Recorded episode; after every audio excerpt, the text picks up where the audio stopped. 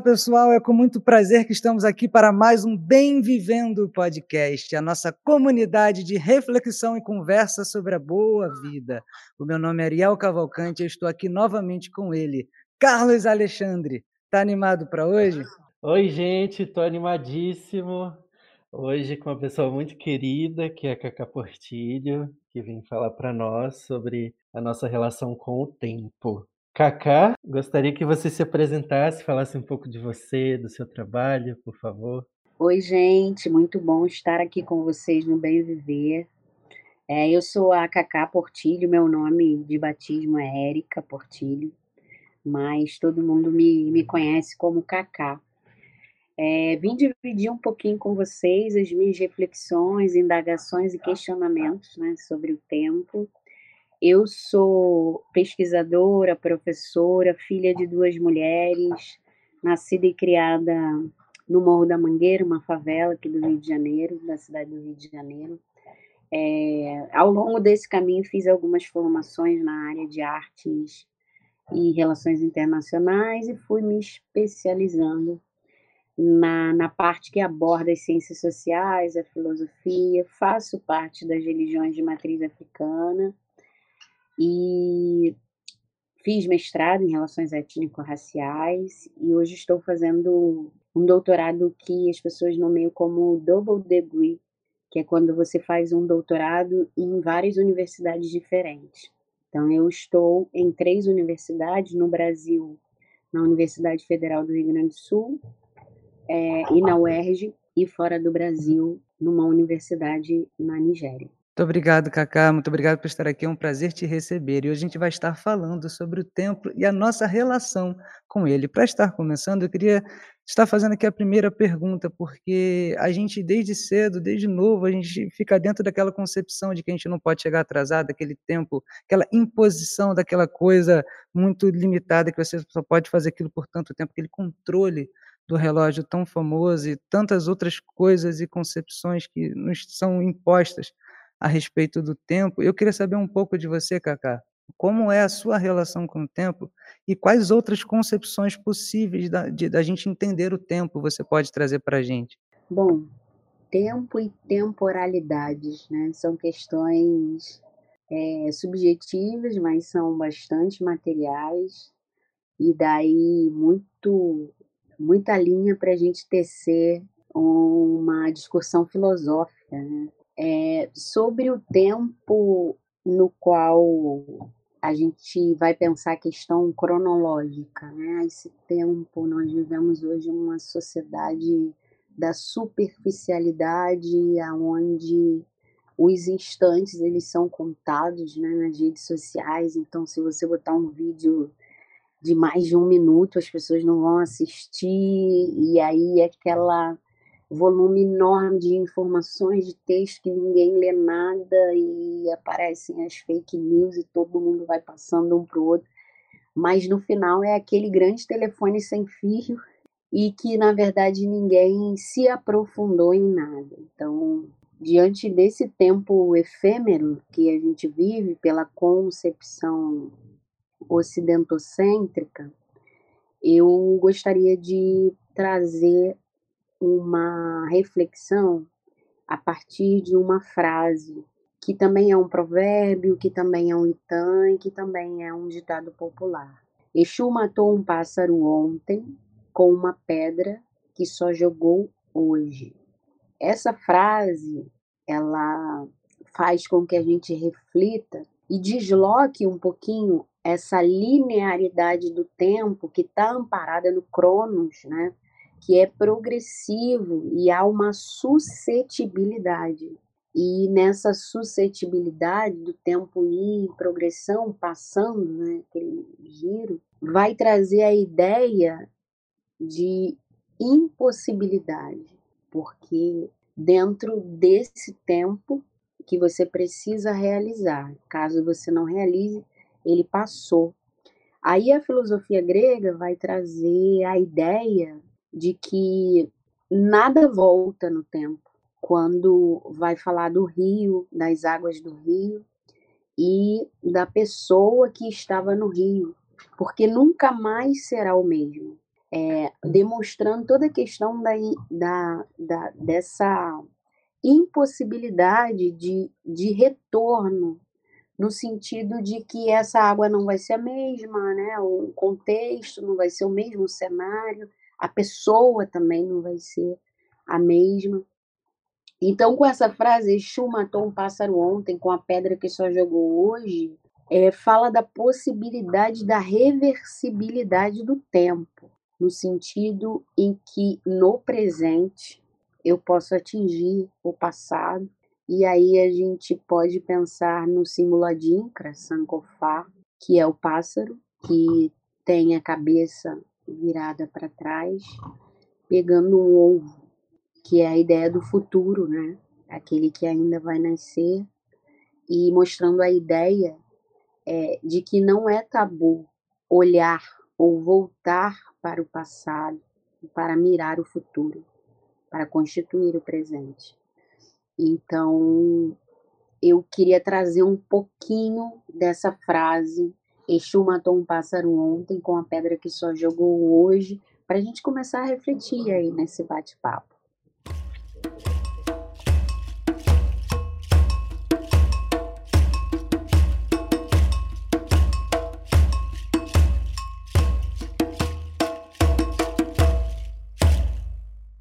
Cacá, é, essa frase ela pode servir de, de inspiração para a gente refletir sobre o tempo a partir de uma outra filosofia ou de uma outra cosmopercepção.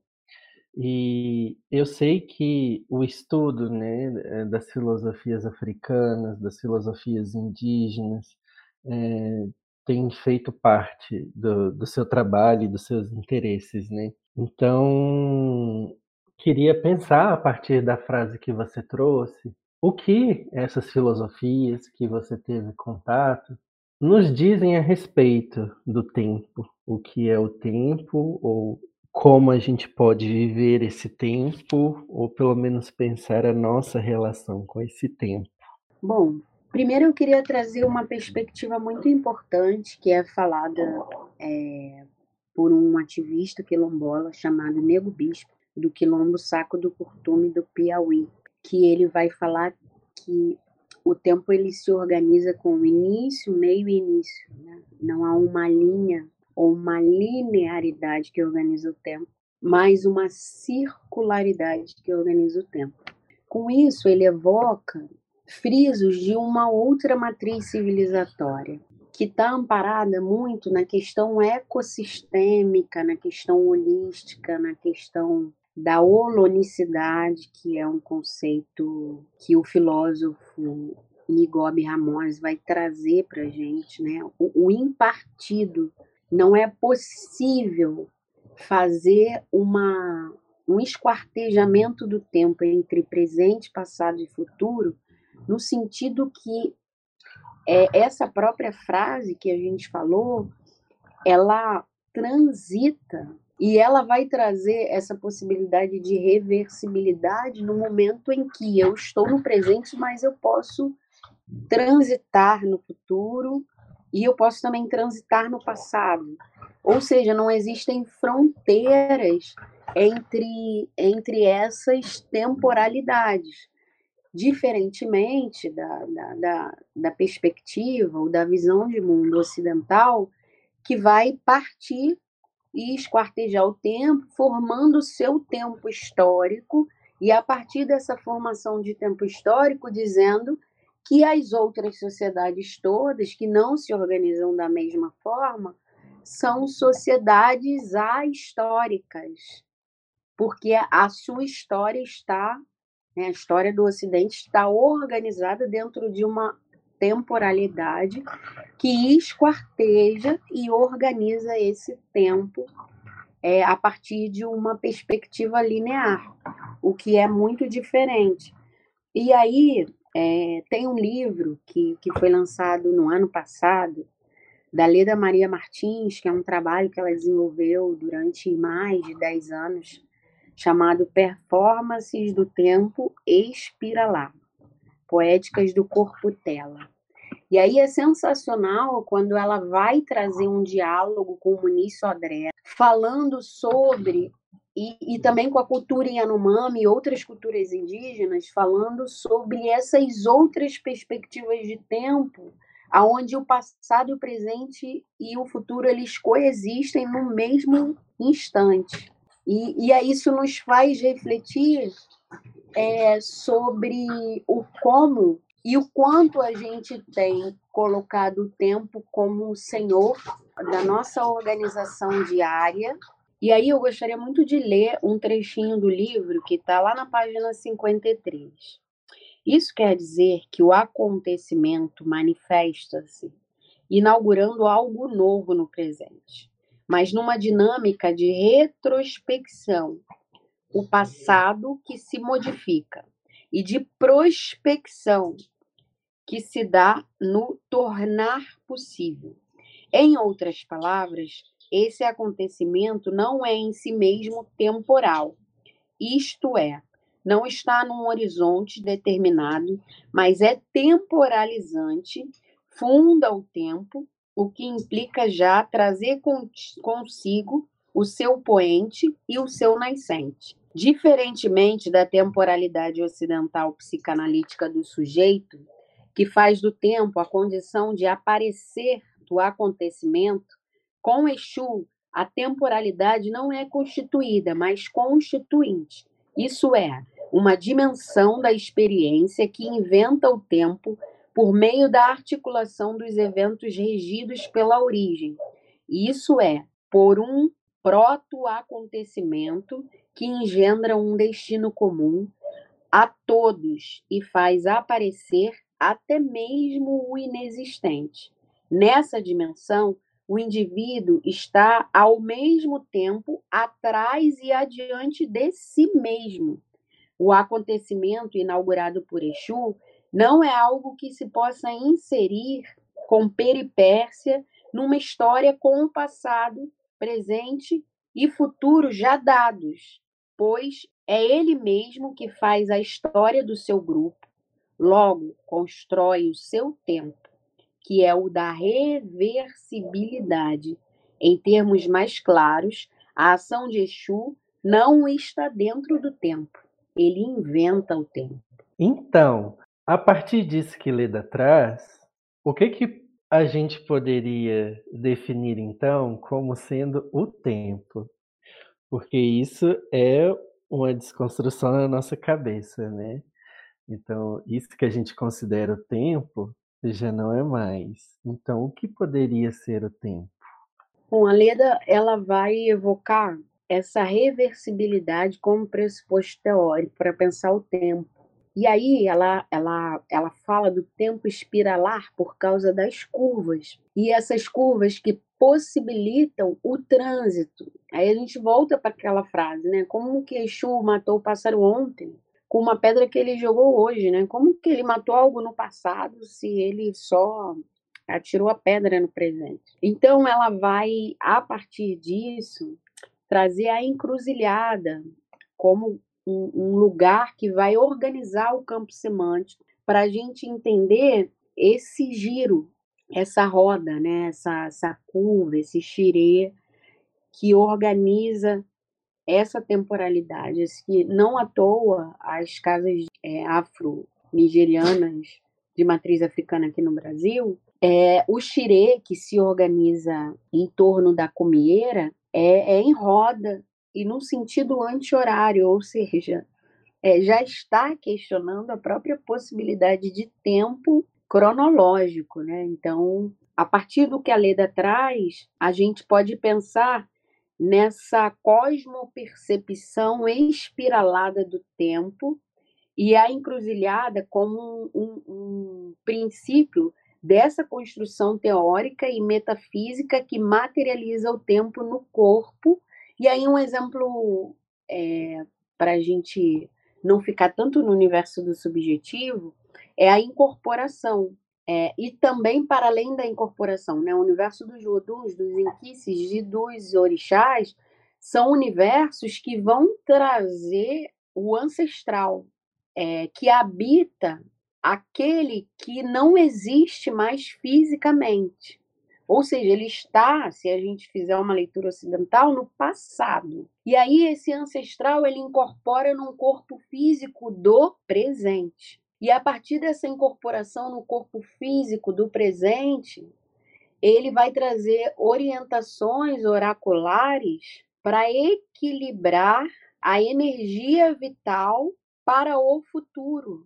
Então, é, é um universo de complexidades, mas se a gente fizer o mínimo esforço de fazer uma leitura é, dos atos, né, das ações, da, das materializações e fisicalidades que, que aparecem nas religiões de matriz africana, principalmente, e também nas culturas dos povos indígenas, como os Yanomamis, que vão falar dos chapiris como aqueles que vieram antes das florestas nascerem, mas que estão no presente segurando o céu. São eles os responsáveis pelo equilíbrio e que eles estão no nosso meio presente. Então, também os Yanomamis fazem esse passeio, presente, passado e futuro, que circula. Então, essa questão ecossistêmica que, que vai organizando é, essa circularidade, temporalidade,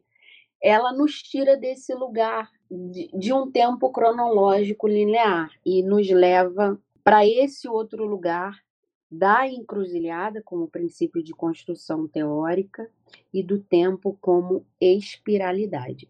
Cacá, então é, essa ideia do tempo como espiralidade, relacionada ao conceito que você apresentou antes, da reversibilidade do tempo, isso seria um, um chamado para a gente olhar o tempo, não somente nessa perspectiva né, de algo que corre de forma linear e sempre para frente. Seria isso?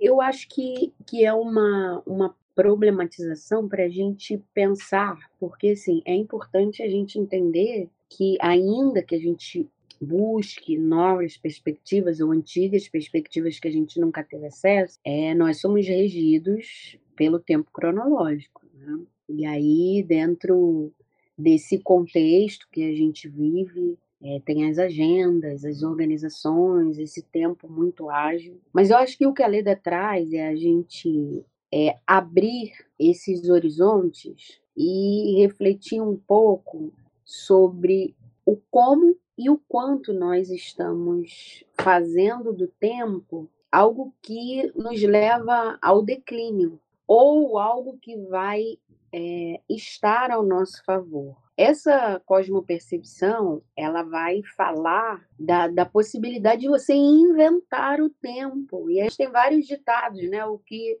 o que não pode ser remediado, remediado está. Então, vamos aceitar algumas coisas como coisas que não são possíveis mudar nesse momento, mas que vão se resolver de alguma forma. Então, acho que é muito nesse sentido da gente problematizar e entender. Será que também é possível nós termos uma concepção de tempo que se materialize na nossa vida, no nosso cotidiano, no nosso modus operandi, é, mas que não estejam pautados nessa cronologia linear, que abram precedentes para que a gente possa reorganizar e inventar o tempo, assim como é, ela traz, né? Que Exu inventa o tempo. Acho que é mais no sentido da gente conseguir fazer os deslocamentos e entender que, que o Cronos não é uma verdade absoluta, né? uma organização de um grupo social e que foi passando isso de geração em geração como verdade. Então, a contabilização do tempo que a gente tem hoje, né? nós estamos em 2022, e como isso tudo se organiza, os nossos aniversários, enfim, a, a questão da lua, do sol, primavera, verão, outono, inverno. Acho que é para a gente pensar, para a gente refletir, porque o tempo não é algo dado.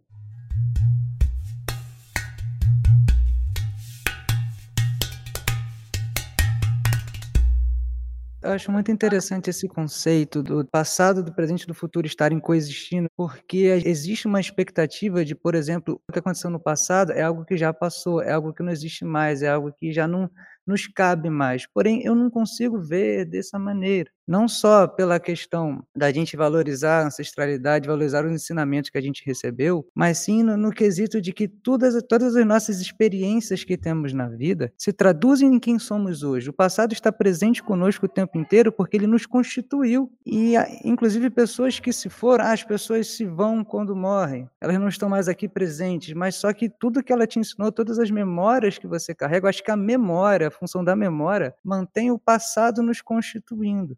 Eu acho curioso também essa, esse conceito da, de inventar o tempo, porque eu estava até conversando com o Carlos sobre essa ideia de que existe um tempo para tudo. Olha a idade, em 20 e poucos anos, por que, que você está solteiro? Já não era para você já estar procurando casar, procurando ter algum filho ou qualquer coisa do tipo? Essa sociedade que inventa esse tempo nos cobra muito para que ele seja atendido, para que ele seja preenchido. Mas a gente pode viver num mundo em que a gente invente o nosso próprio tempo. Existem pessoas que, pelas dificuldades da vida, amadurecem mais rápido.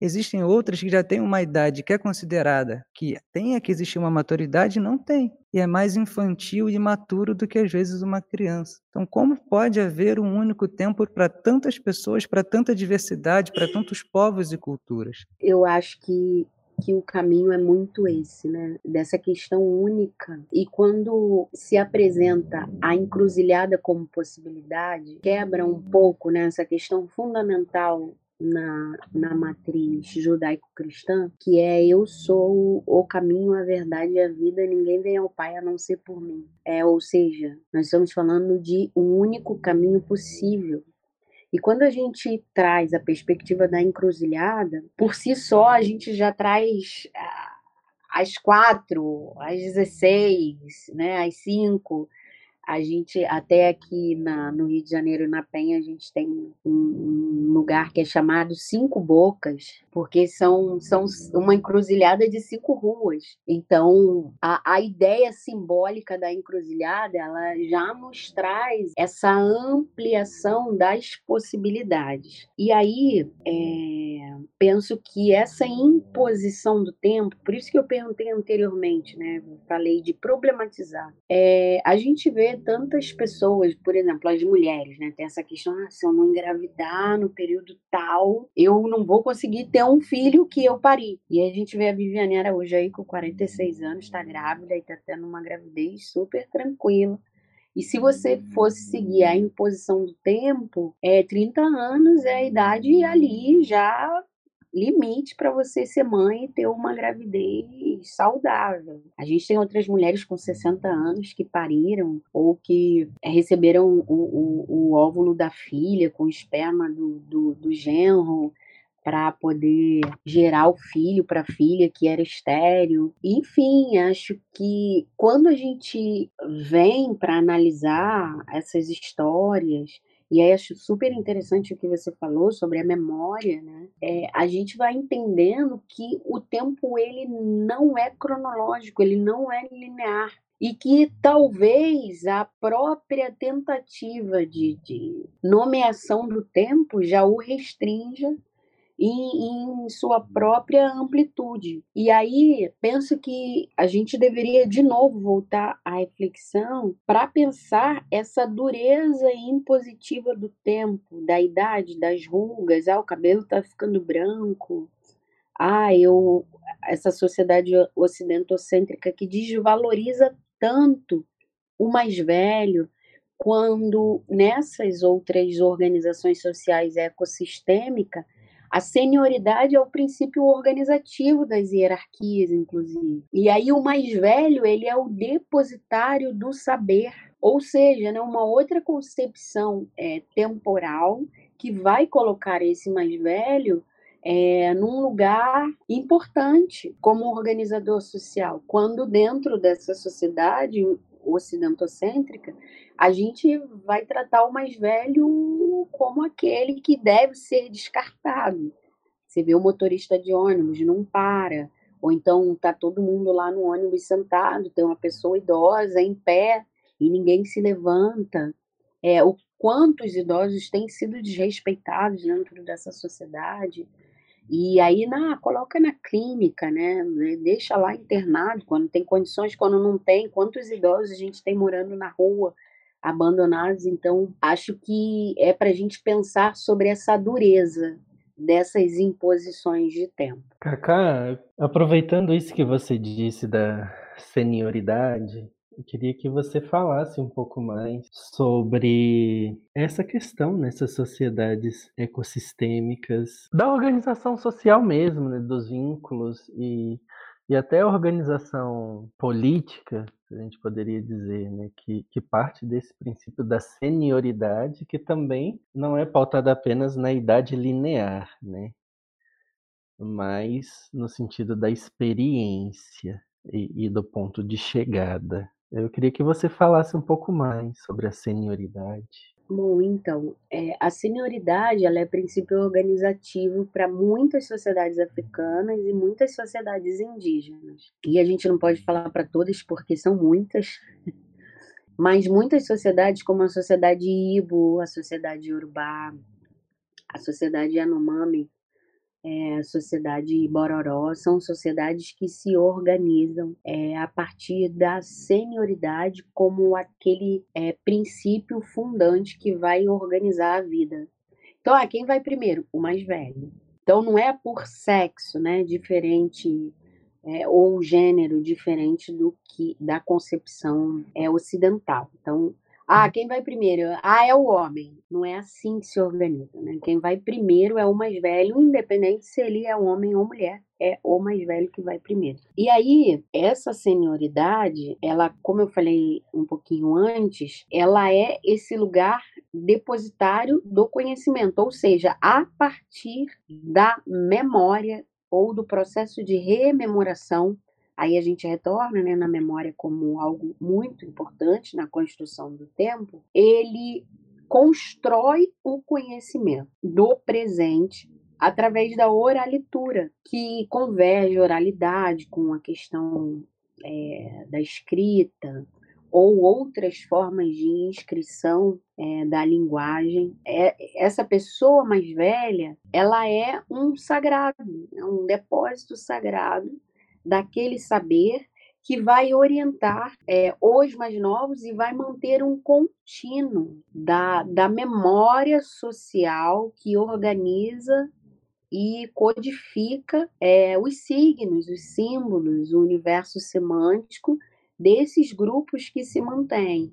Ou seja, o mais velho ele é o elo de ligação entre esses tempos do passado, que vai, é, através da rememoração e da oralitura, inscrever o presente, apontando para um contínuo no futuro. E aí é importante a gente destacar que nessa concepção além do tempo ser sagrado e ser possível a reversibilidade, é todo mundo natural é sagrado, inclusive as pedras, as folhas, as árvores, a terra. E, e isso também mostra o, o quanto essa sacralidade do universo natural, ela faz um caminho de perpetuação e de eternização do mundo e que por isso a relação com a natureza é uma relação sustentável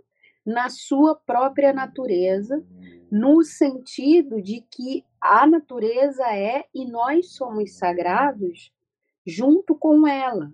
Ou seja, não, não somos superiores e nem vamos transformar a natureza em recurso. Nós vamos conviver harmonicamente. Ela vai nos oferecer no seu tempo o que comer e o que beber e o que vestir também. E, e nós vamos retribuir mantendo essa relação extremamente equilibrada.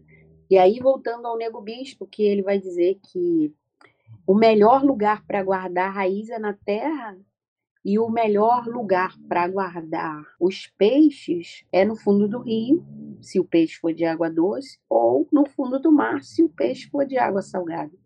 E aí fala desse princípio é, da relação sustentável com a natureza para subsistência somente.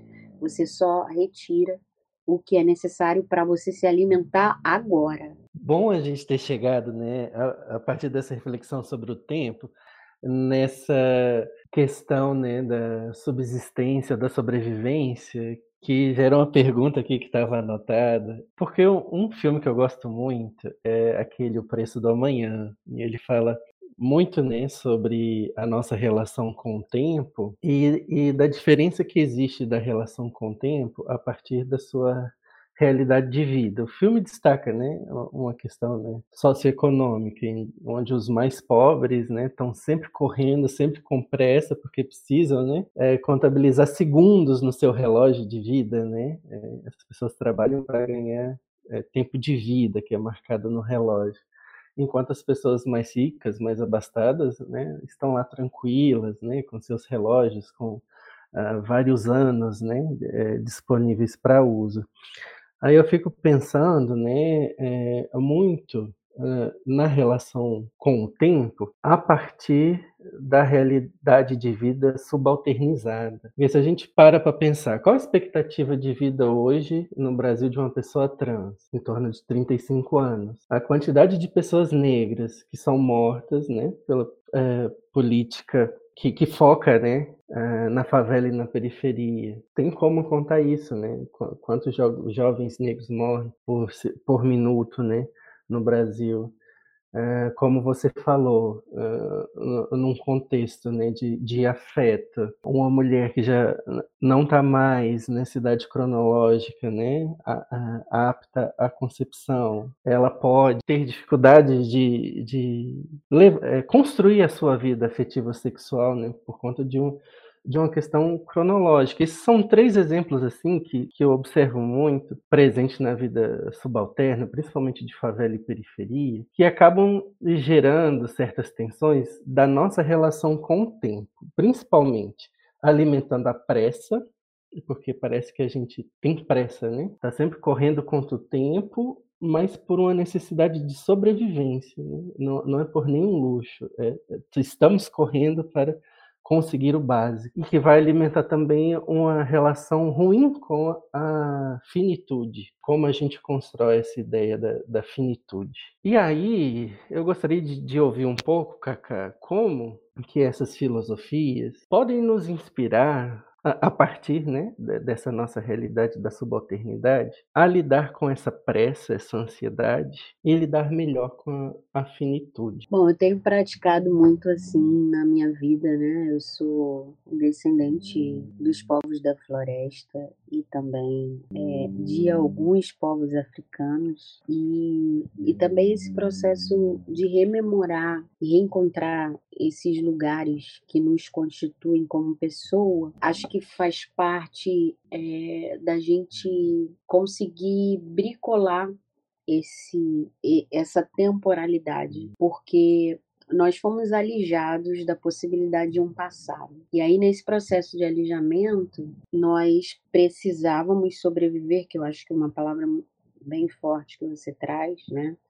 A população afro-indígena no Brasil é uma população que não vive, mas sobrevive. E isso é muito importante é, de marcar, porque essa sobrevivência é, é subhumanidade que consegue furar bloqueios para continuar vivendo. Mas alguns vão nesse caminho sendo mortos, né?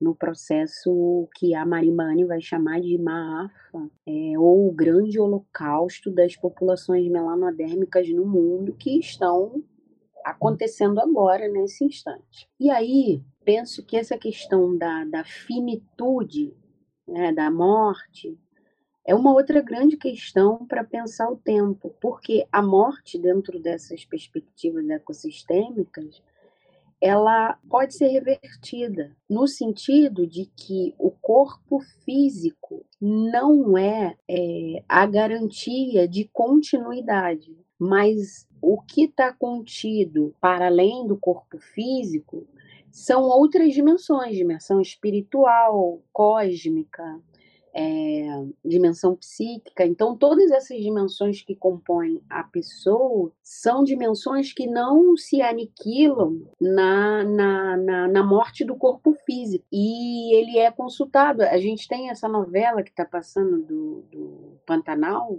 que a mãe se torna uma encantada e a partir disso ela vira onça. E isso é um, um, uma cosmopercepção de muitos povos indígenas que têm a, a questão é, dessa relação de humanização com o animal e, e dessa é, passagem do mundo, do mundo corporal físico desse corpo é, sapiens, né, para um outro, uma outra forma corporal que não deixa de ser humanidade. Então, é, que algumas pessoas vão chamar de cosmogonias ameríndias, né? cosmopercepção. É, essa finitude é importante porque os mortos eles comem, os mortos eles bebem, né? Os mortos eles dançam. Os mortos eles incorporam em outros corpos, os mortos sentem prazer. E nisso a gente tem a possibilidade de reversibilidade da morte no sentido de ah, o corpo tomou um tiro, acabou. Mas não, essa comunicação, que eu acho que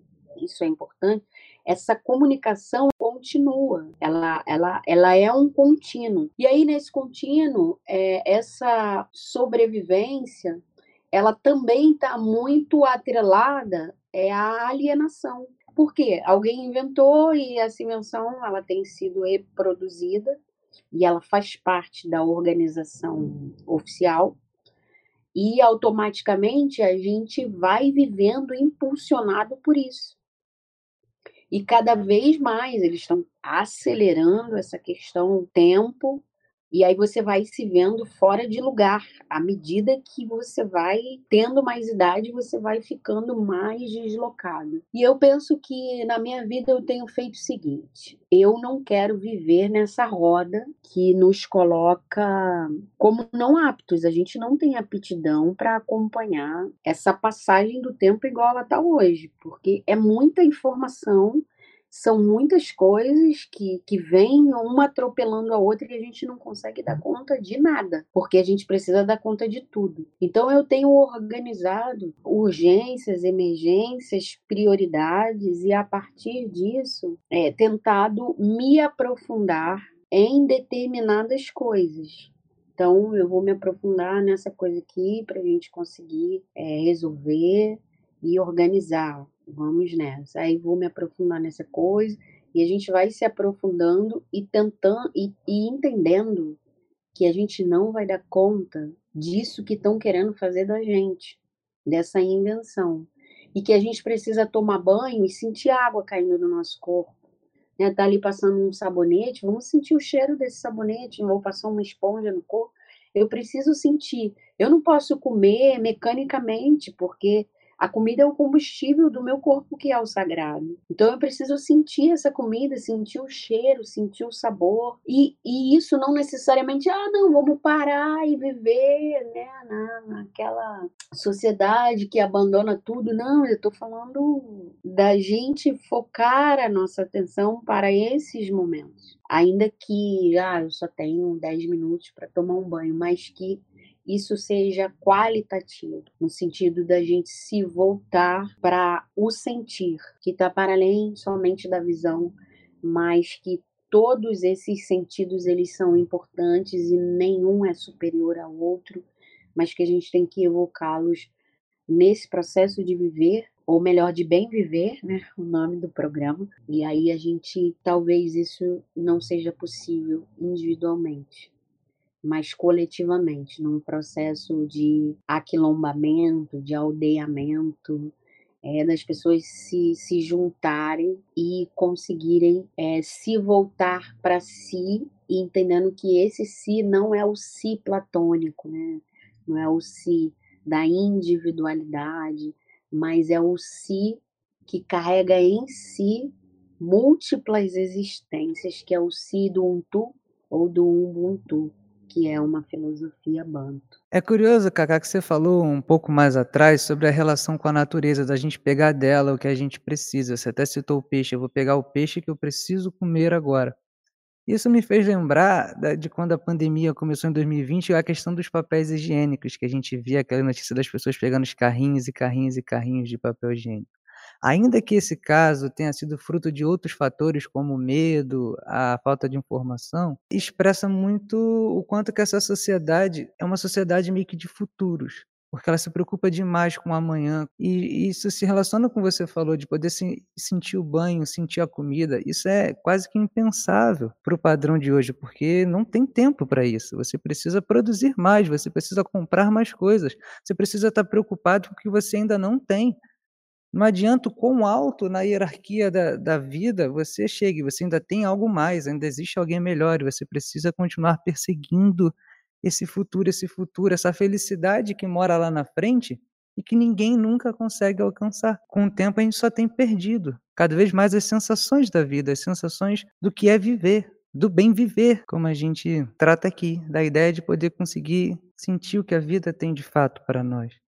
Eu sou muito ansioso, eu sou uma pessoa muito ansiosa e eu peco nisso, sabe? É difícil para mim, às vezes, estar no presente. Eu só consigo pensar no que ainda vai acontecer, porque eu preciso me preparar, porque eu não sou bom o suficiente. Essa ideia de não ser bom o suficiente, porque as coisas nunca param de evoluir, você não conseguir acompanhar a evolução do mundo, é impressionante o quanto que isso afeta o meu corpo, tanto na questão do trabalho, de estudo, mas também na questão da vida comum, da, da, do lazer que seja. Eu gosto muito de ver séries e filmes. Eu não consigo estar atualizado, porque não para de lançar coisas. E existe toda uma tensão de não estar atualizado com respeito ao mundo. Posso fazer um, um, um acréscimo? Porque eu acho que tem a ver com isso.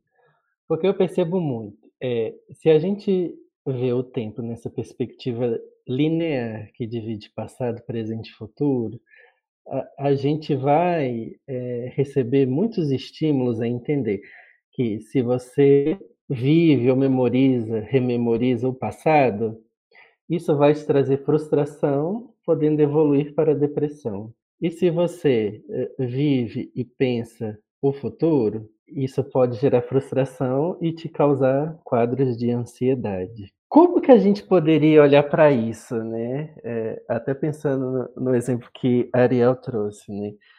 Ah, dessa sociedade que está muito preocupada, né, com com possíveis necessidades do futuro, as ansiedades que a gente vive que dificultam né, a, a, gente experimentar os sentidos de forma mais plena nesse momento agora, se a gente rompe essa linearidade e até mesmo essas fronteiras né, entre passado, presente e futuro. Permanece essa coisa né, de ser problema, estar, né, visitar o passado ou pensar e imaginar o futuro? Então, eu acho que na perspectiva ocidental a gente pensa o futuro como o inatingível, aquilo que a gente nunca vai alcançar. Porque aí você fez o mestrado, aí ok. Aí você quer fazer o doutorado depois do pós-doc, aí você quer ser professor titular. Essa perspectiva muito capitalista, né, do progresso, da, da, do sentido de evolução, ah, preciso evoluir, é, eu nunca serei o suficiente é uma perspectiva que, pensando pelo campo econômico, né?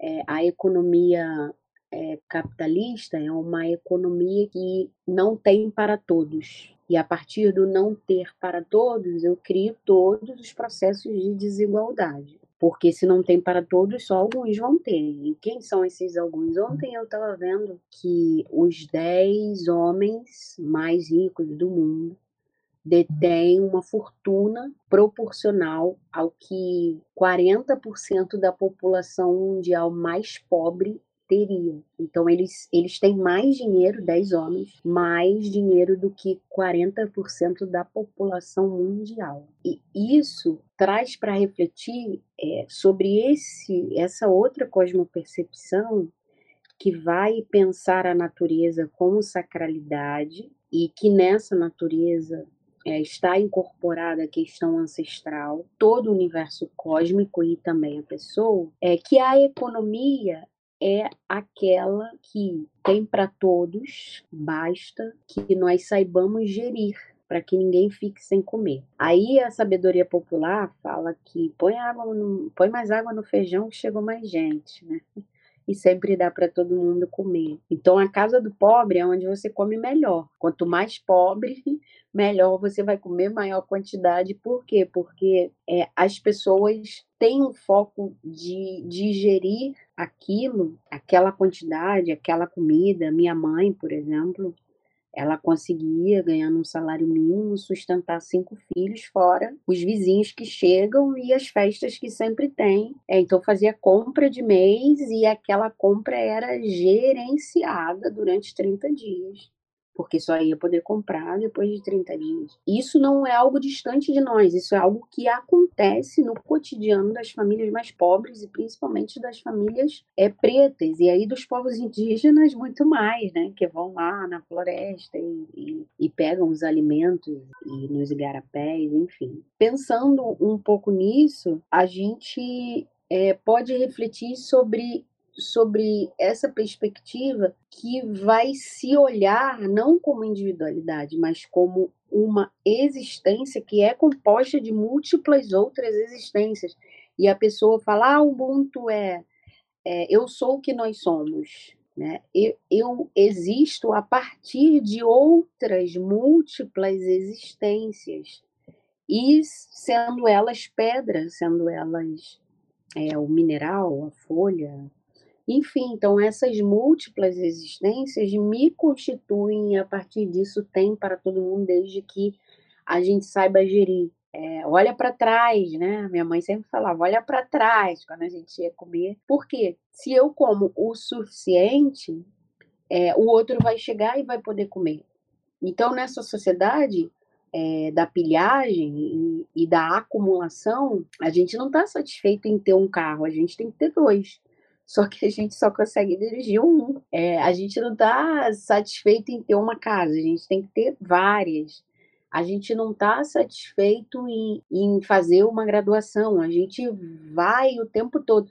E aí nos adoece como? A gente tem os maiores índices, né? Eu sou da, da psicologia social, os maiores índices de depressão, ansiedade e múltiplas outras doenças e distúrbios que vão se deflagrando a partir do momento que a gente é exigido a ser melhor cada dia. E aí, trazendo um exemplo da, da, da, da perspectiva iorubá, aquele que modela a cabeça, que eles chamam de ajalá, né, que vai lá modelar a cabeça, é um cara que enche a cara de cachaça. E aí ele vai fazer essas cabeças em vários formatos diferentes. Um com o nariz torto, outro ele esquece no forno, queima. Outras ele tira antes do tempo, sai crua. Aí um olho está embaixo, está tá em cima, o nariz está torto, a boca está meio assim. E aí você vai lá e escolhe dessas cabeças imperfeitas qual é a cabeça que você quer colocar no seu corpo para você nascer no mundo físico.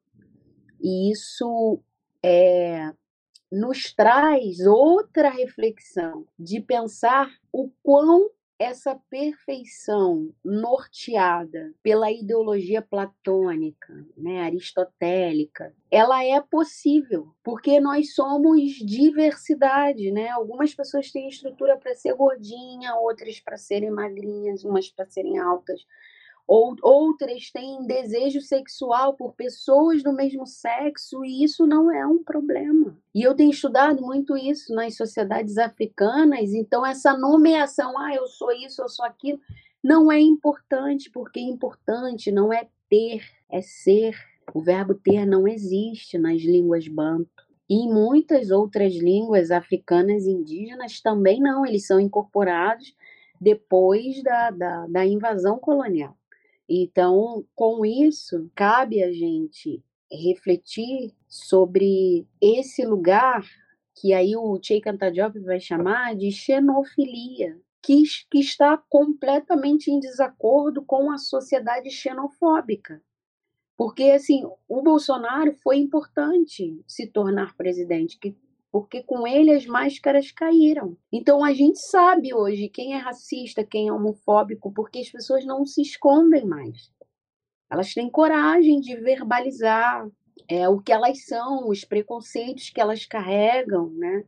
Enfim, então eu acho importante a gente, como pessoa, fazer essas análises e, e refletir o que é possível a gente, a partir dessas imposições, que algumas vão ser extremamente necessárias à, à nossa sobrevivência, o quanto a gente consegue, mesmo nesse curto espaço, conseguir comer a nossa comida prestando atenção nela. Conseguir tomar o nosso banho sentindo ele. Né? Conseguir fazer um diálogo com alguém e escutando, que a gente está é, tá acostumado a dialogar com as pessoas, as pessoas falam e a gente fecha o momento de escuta, que a gente só quer falar, a gente não quer ouvir. Então, acho que o tempo também está nesse sentido no sentido de quando você chega no terreiro ou numa aldeia, você senta para ouvir o mais velho falar.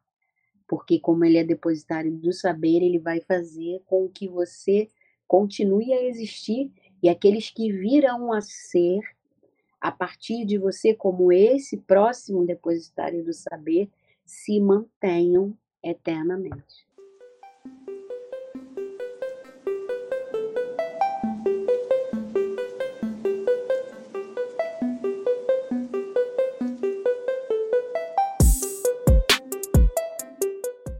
Incrível, Kaká, muito obrigado mesmo. Foi um papo maravilhoso, foi ótimo conversar com você hoje.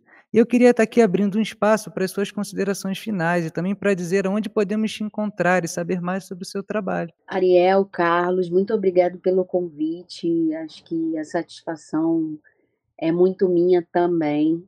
É, o meu Instagram é @cacaportilho, é, são dois Ks, Portilho com LHO.